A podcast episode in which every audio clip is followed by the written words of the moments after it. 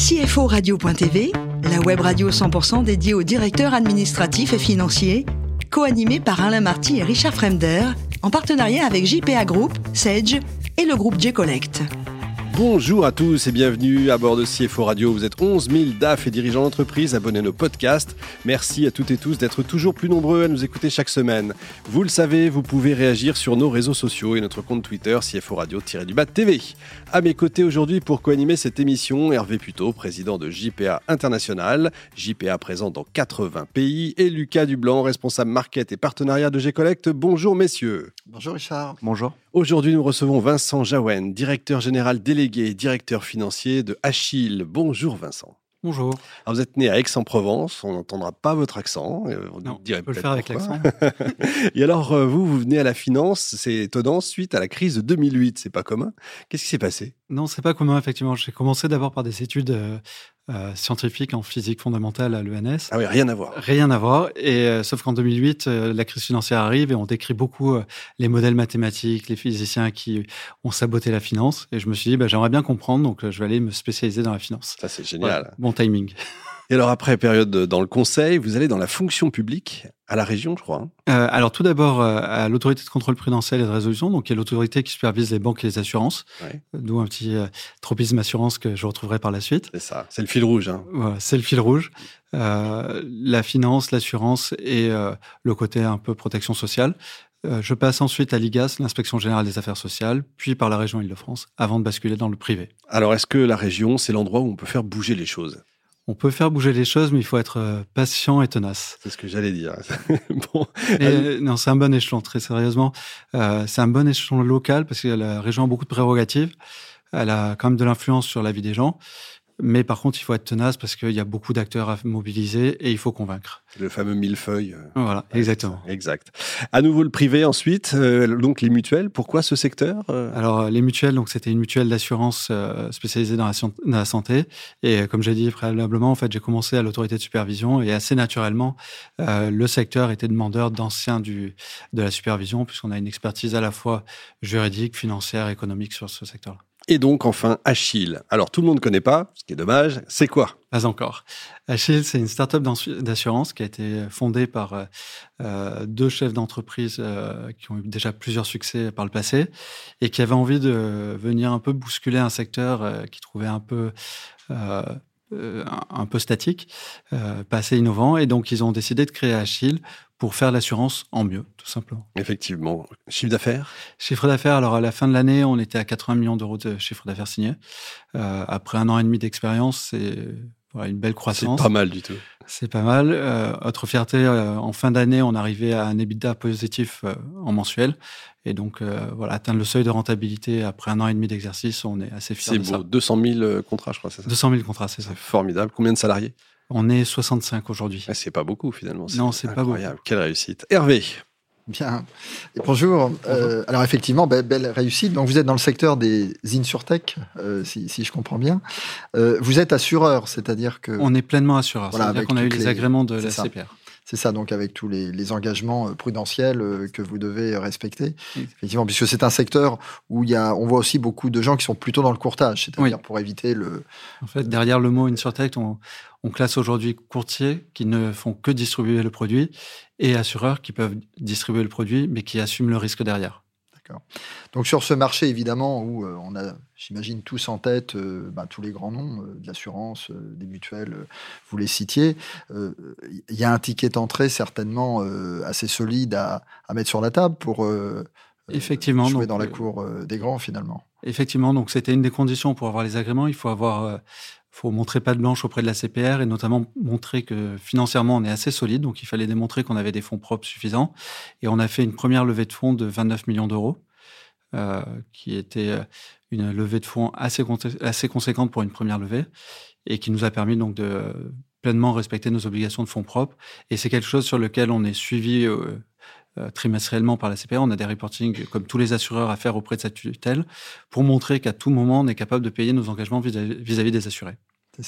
Alors évidemment, c'est, votre taille et votre histoire euh, récente finalement fait que vous êtes par définition très agile.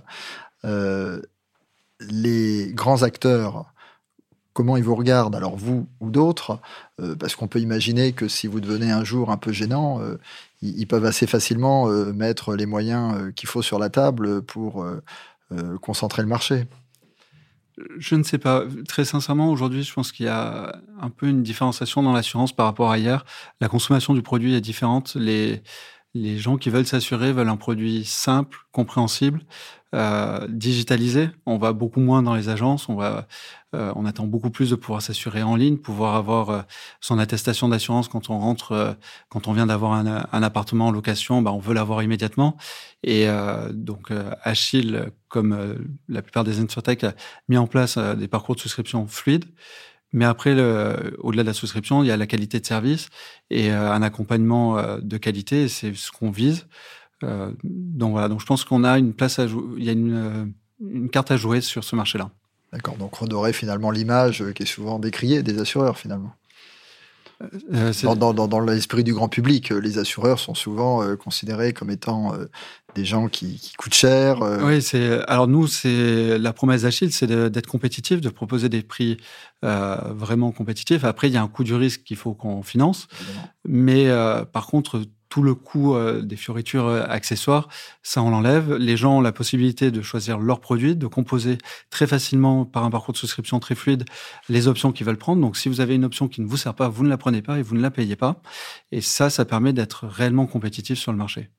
Merci. Il y a une vraie rupture en fait entre les anciens, on va dire, l'ancien monde et vous. Hein. Il y a une vraie rupture, tant sur. Alors, je parle beaucoup du parcours de souscription, mais c'est également aussi sur la gestion derrière, et c'est là aussi on va, où on fait de l'économie. On propose aujourd'hui, par exemple, une assurance euh, chien-chat on a développé des technologies euh, nouvelles qui permettent en deux secondes de traiter un sinistre, d'identifier euh, quelle est la pathologie, si euh, la pathologie est prise en charge par le, contrat, si on est arrivé aux limites du contrat, puisqu'il peut y avoir de la surconsommation, etc. et donc, en fait, la technologie nous permet bah, à moindre coût de, de réduire les coûts de gestion et donc de proposer des tarifs compétitifs. C'est l'expérience utilisateur. Exactement. On avait reçu Ralph Rumi sur CEO Radio, donc euh, excellente interview que je vous recommande, bien entendu. Un de vos vénérés patrons, bien sûr. Lucas. Euh, vous le disiez justement, vous avez une solution entièrement digitalisée, donc du paiement en ligne. Est-ce que vous remarquez quand même des cas de non-paiement? Et si oui, dans quel cas? Parce que pour quelqu'un qui paye normalement en ligne avec sa carte, ça paraît impossible. Dans quel cas est-ce que ça vous arrive et comment est-ce que vous réglez le problème? Alors, ça arrive, malheureusement. Euh, on peut avoir différents cas puisque la carte bleue n'est pas le seul moyen de paiement. Euh, on a des assurances euh, pour un an, donc euh, tout le monde ne peut pas payer son assurance habitation ou son assurance santé avec sa carte bleue en d'un seul coup. Donc on fait du, paiement étalé sur 12 mois avec des prélèvements par mensualité. Et donc à partir de là, il peut y avoir des incidents de paiement. on s'appuie sur des acteurs de, paiement, enfin de, des prestataires de paiement pour nous accompagner. Et on a des mécanismes de relance automatique pour essayer de prélever les personnes. Ensuite, on a euh, des règles de relance euh, et de mise en demeure pour euh, paiement. Et puis, à la terme, si ça ne marche pas, on résilie le contrat pour pas avoir à supporter un risque sur lequel on n'est pas payé. Merci beaucoup. Vous parliez aussi beaucoup de justement de, tunnels d'inscription, de tunnels de paiement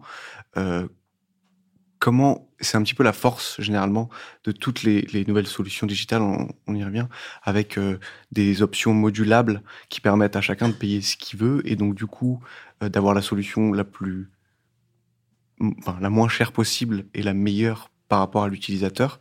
Euh, est-ce que vous pensez que dans le futur, on va continuer à développer ce genre de, de système et justement, est-ce que par rapport à ce que Hervé disait, est-ce que ça va finir par mettre à mal les gros ou à l'inverse, c'est eux qui vont finir par vous mettre à mal parce qu'ils vont vous rattraper sur, ce, sur, sur cette modularité je pense pas. En fait, la modularité euh, est une vraie chance pour des gens qui ont du mal à s'assurer. Justement, on permet à, des petits revenus de s'assurer que pour ceux dont ils ont besoin, et donc d'avoir des tarifs très compétitifs. Mais on voit aussi par nos, parmi nos clients, et en fait, on a un portefeuille très hétérogène, des gens qui sont prêts à prendre des options, qui rajoutent dans leur portefeuille parce qu'ils veulent une couverture plus grande. Et la force d'Achille est en fait de pouvoir proposer cette diversité. Avec un seul parcours, on adresse Là, il y a une diversité de cibles très large. Et donc, on n'a pas vraiment d'inquiétude par rapport aux plus gros. Peut-être que demain, ils viendront prendre des parcours comme les nôtres. Mais euh, on je pense qu'on a un temps d'avance digital et, une, agilité qui n'ont pas forcément euh, dans, la, dans le développement de nos produits, dans la mise en place de nos outils de gestion. et c'est à tous les niveaux. J'ai parlé beaucoup du parcours de souscription qui est très digitalisé parce que c'est notre vitrine. côté finance, c'est également totalement digitalisé. Comme je disais, on est à 80 millions de chiffres d'affaires. À la finance, on est deux, dont moi. Incroyable. Et tout est digitalisé. Le but, on a la chance d'être dans une industrie finalement de données. L'assurance, c'est de la donnée. on traite la donnée d'un contrat, on traite la donnée d'un sinistre. Euh, tout ça est centralisé. La comptabilité peut être quasiment tenue par des machines. Et donc le but, c'est de tout automatiser au maximum pour que la fonction finance soit une fonction de supervision et de qualité et apporte du conseil plutôt que de la production de, de basses tâches, entre guillemets, parce qu'elles ne sont pas automatisées. D'accord. Et est-ce que du coup, ça veut dire que vos clients sont en fait des personnes qui n'étaient pas assurées et qui, du coup, vous leur permettez finalement d'avoir accès à un produit ou à une solution qu'ils ne pouvaient pas se permettre non, je pense que c'est juste des clients qui, qui comparent, en fait, davantage. Euh, on a différents canaux d'acquisition, évidemment. Notamment, on est présent sur les comparateurs. Et euh, bah, quand vous avez une offre qui est euh, potentiellement jusqu'à deux fois moins chère, voire deux fois et demi moins chère que vos concurrents, bah, vous allez regarder. Demain, vous regardez votre assurance habitation, ce que vous payez chez vous.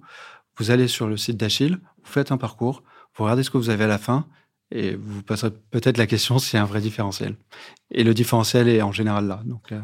Vincent, si je vous écoute bien, le CFO de demain, il va être remplacé par une IA le CFO de demain, il devrait être au-dessus de l'IA, en fait. Mmh. Moi, c'est ce que je dis euh, quand j'ai des apprentis ou des jeunes euh, en formation sur la comptabilité. Je leur dis, ne vous limitez pas aux écritures comptables. Demain, ça n'existera plus. Ces métiers-là, ils seront totalement automatisés. Il faut que vous soyez au-dessus de la machine. Plus la machine ira loin, plus il va falloir des compétences pour aller au-dessus. Bon, le plus beau métier du monde, c'est quoi? C'est CFO ou ingénieur Formule 1 CFO. Ouais. Pas de regret alors. Non, pas de regret. Formidable en tout cas. Merci beaucoup Vincent. Merci également à vous Hervé et vous Lucas. Fin de ce numéro de CFO Radio. Retrouvez toute notre actualité sur nos comptes Twitter et LinkedIn. On se donne rendez-vous mercredi prochain 14h précise avec un nouvel invité. L'invité de la semaine de CFO Radio, une production B2B Radio.tv en partenariat avec JPA Group, Sage et le groupe G-Collect.